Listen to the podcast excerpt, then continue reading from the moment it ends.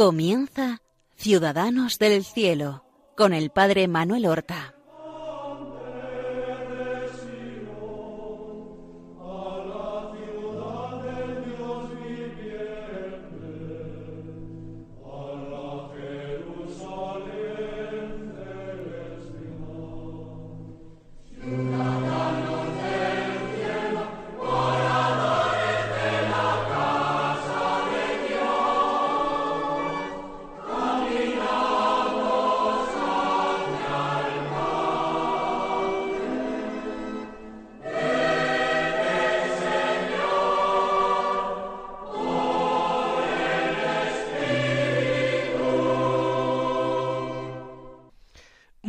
Buenos días, queridos hermanos, oyentes de este programa de Radio María que ahora comenzamos, que es Ciudadanos del Cielo, un programa con el cual nosotros pretendemos acercarnos a la vida y a las circunstancias de nuestros hermanos los santos para poder así comprender mejor las virtudes que ellos practicaron y con la gracia de Dios tratar de imitarlas y adquirirlas también nosotros. En el pasado programa, empezábamos la vida de un santo que no resulta demasiado conocido ni popular, San Alonso Rodríguez, hermano jesuita del siglo XVI, aunque murió ya avanzado el siglo XVII, nació en 1531 y murió en 1617.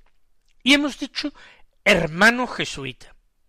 Y sabemos, por testimonio de personas que nos escucharon la pasada semana y se han dirigido a nosotros, que hay eh, jesuitas que no son sacerdotes y que tampoco se están preparando al sacerdocio, sino que hacen profesión religiosa de tres votos de pobreza, castidad y obediencia en la compañía de Jesús, como hermanos laicos.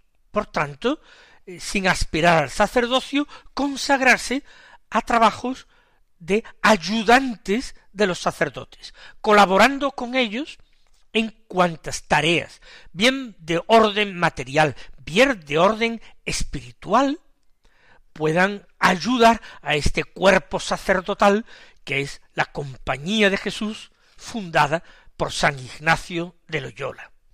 El segoviano Alonso Rodríguez, a quien en el último programa lo dejábamos con treinta y un años de edad, cuando acaba de quedarse viudo y ha perdido a sus dos hijos. Primero, la hija mayor, y después de morir su mujer y su hija, él se queda con su hijito pequeño de tres años, volviendo a la casa de su madre, y allí tiene el dolor de que en pocos meses muere su propia madre y también su hijito de tres años. Un hecho desgarrador que en tan poco tiempo madre, esposa y dos hijos, niños, hayan muerto. Treinta y un años tiene.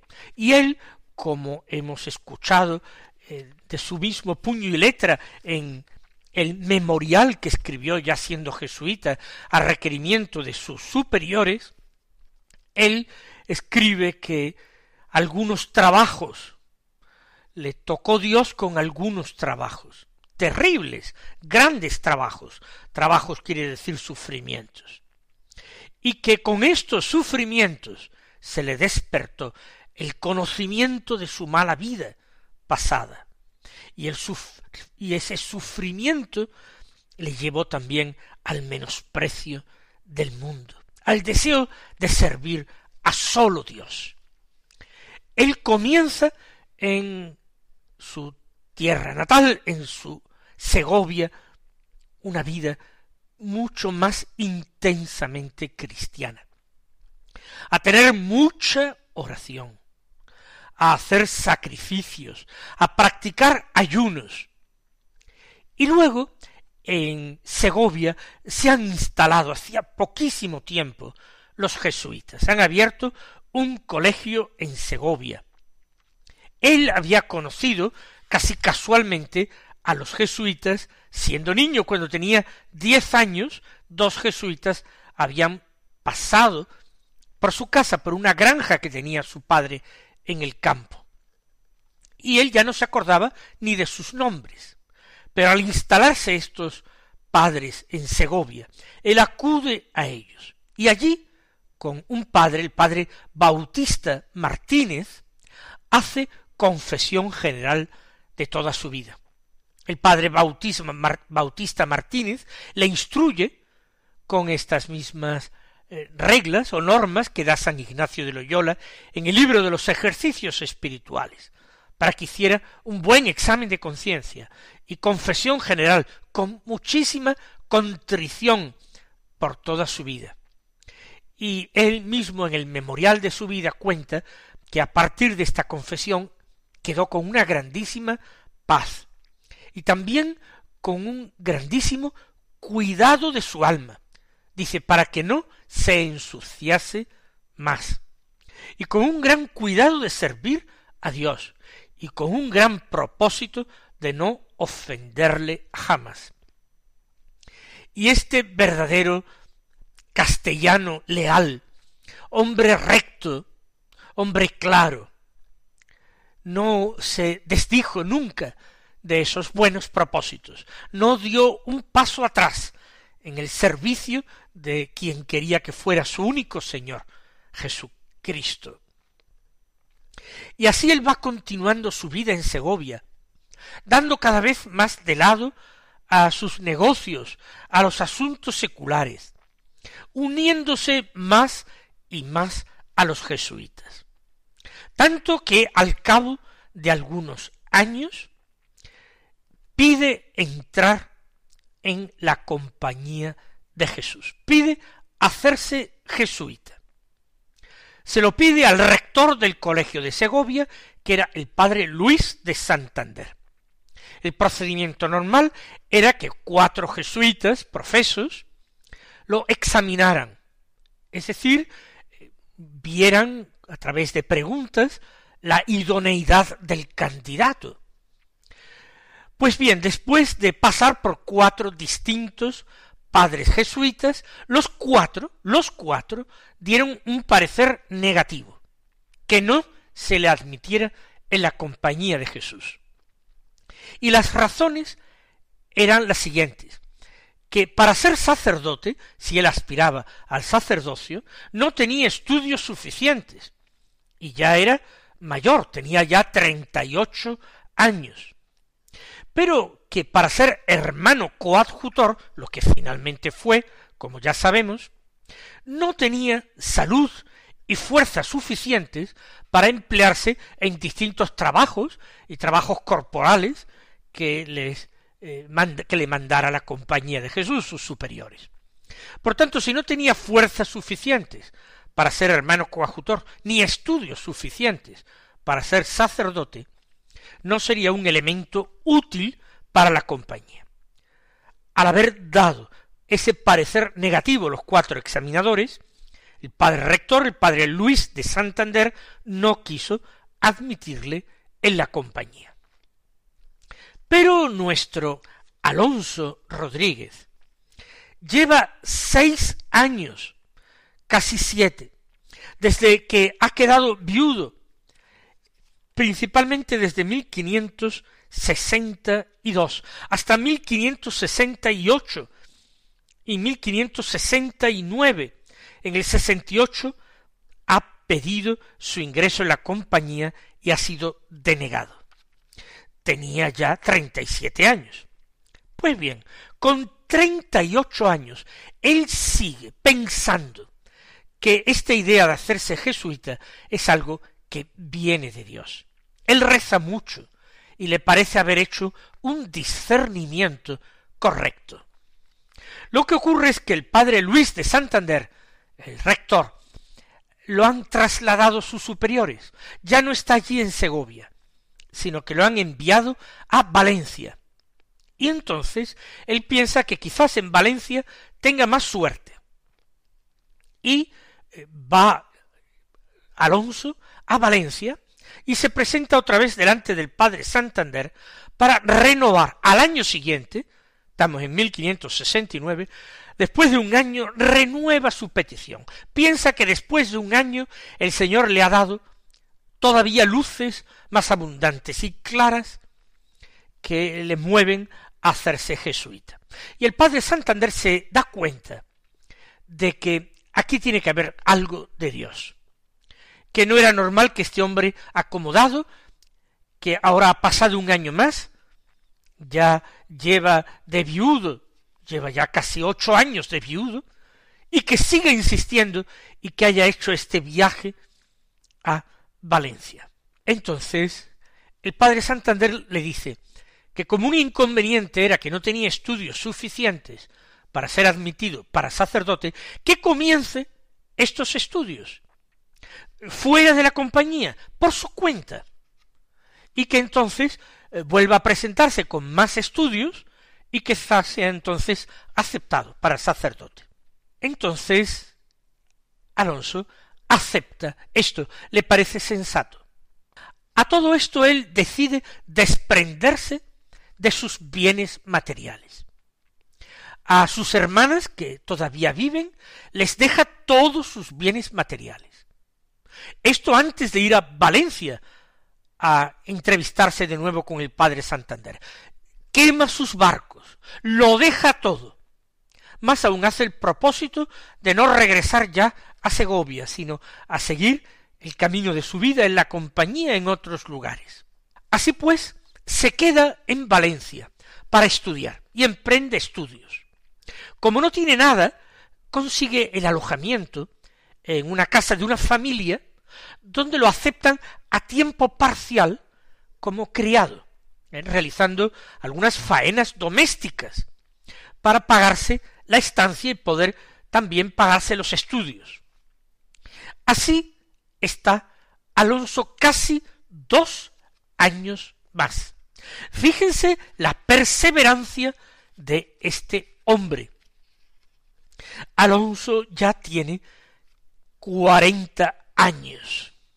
Entonces, el tiempo pasa, su vida espiritual crece, empieza a ver las dificultades de hacerse jesuita, y ha conocido a un ermitaño que vive a las afueras de la ciudad de Valencia, aparentemente en gran santidad y soledad.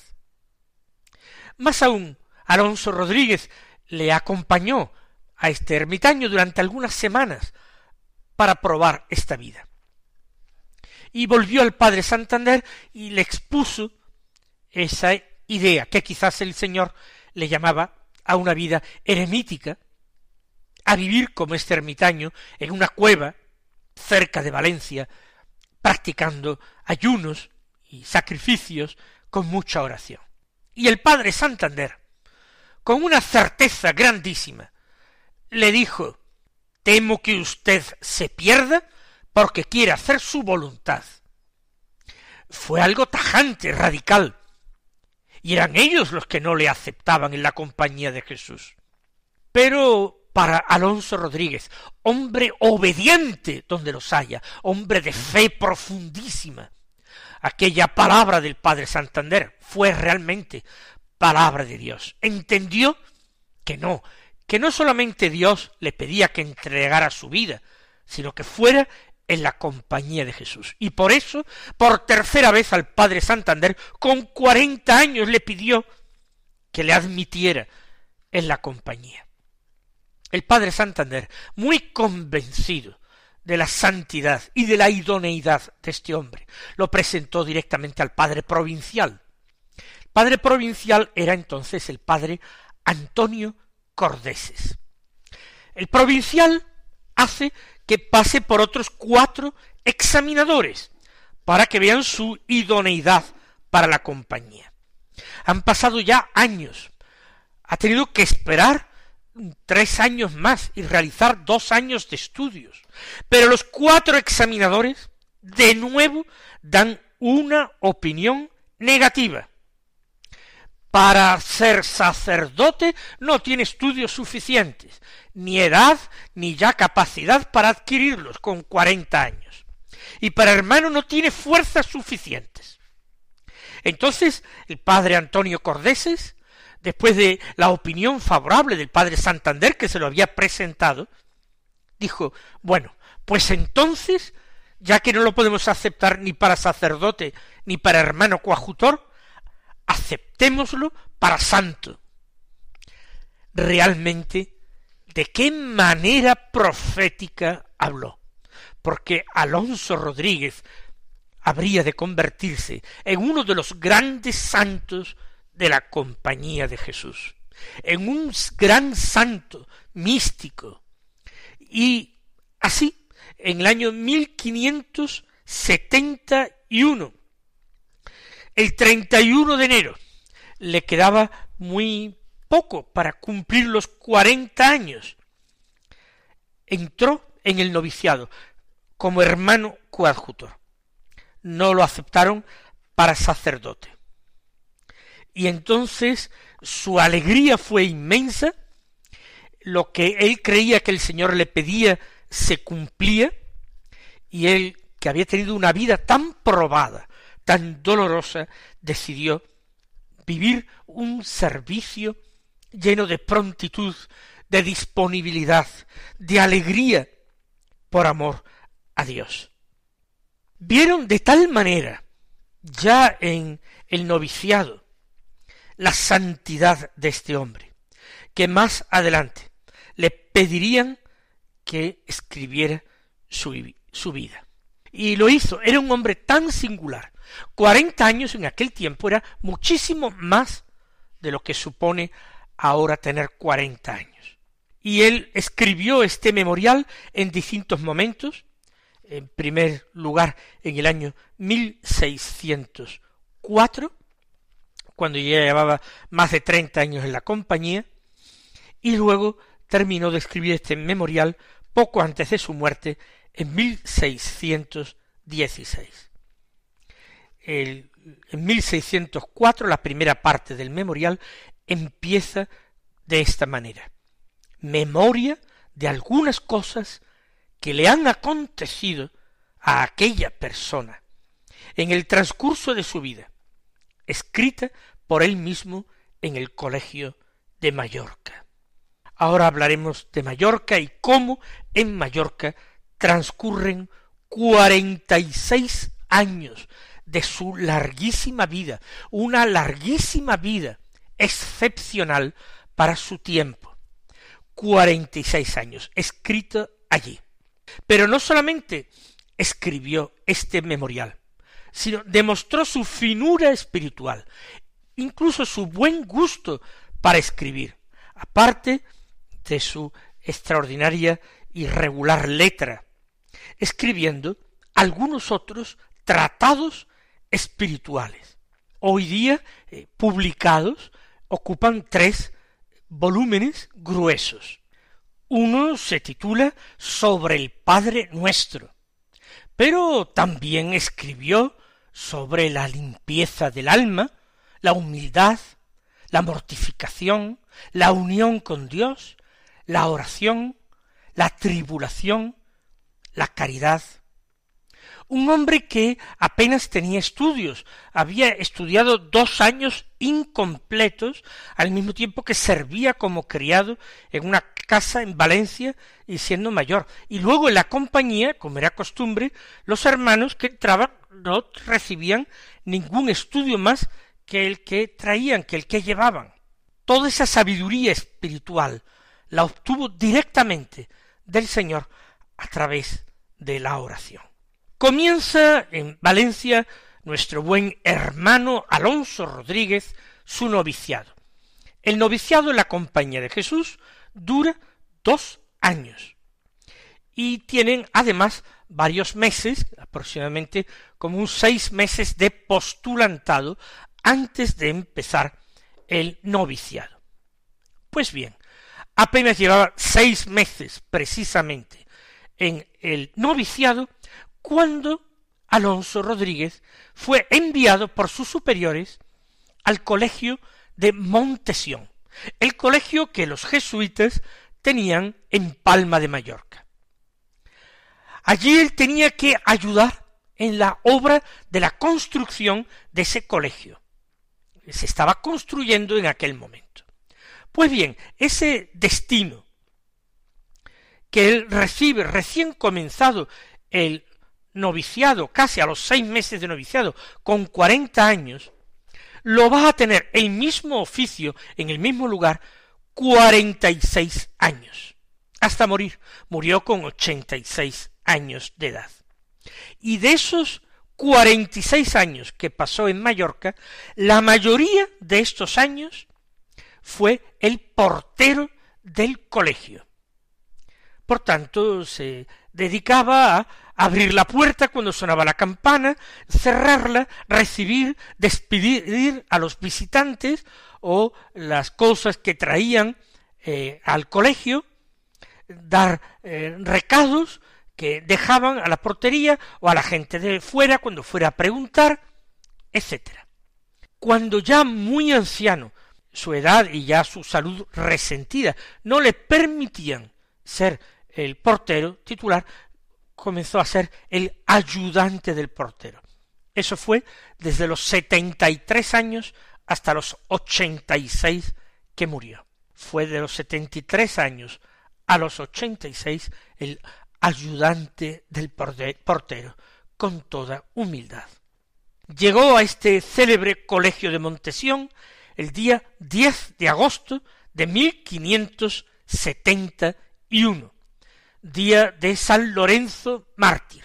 Y el 5 de abril de 1573, un año y medio después, aproximadamente, hizo los votos del noviciado, que son ya en la compañía de Jesús votos perpetuos, de pobreza, castidad y obediencias. De hecho, pudo haber hecho los votos un par de meses antes, y le retrasaron dos meses los votos porque los superiores seguían teniendo dudas acerca de su idoneidad.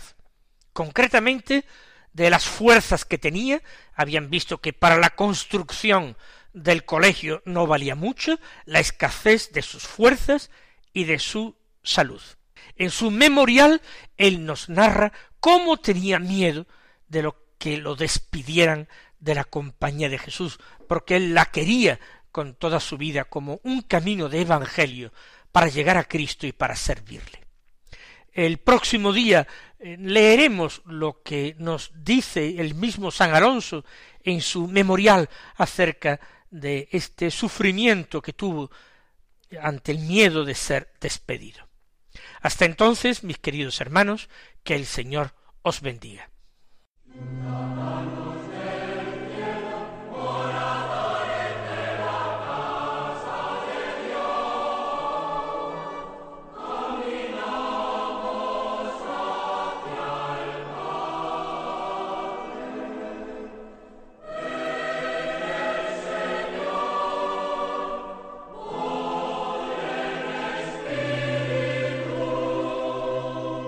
Han escuchado en Radio María Ciudadanos del Cielo con el Padre Manuel Horta.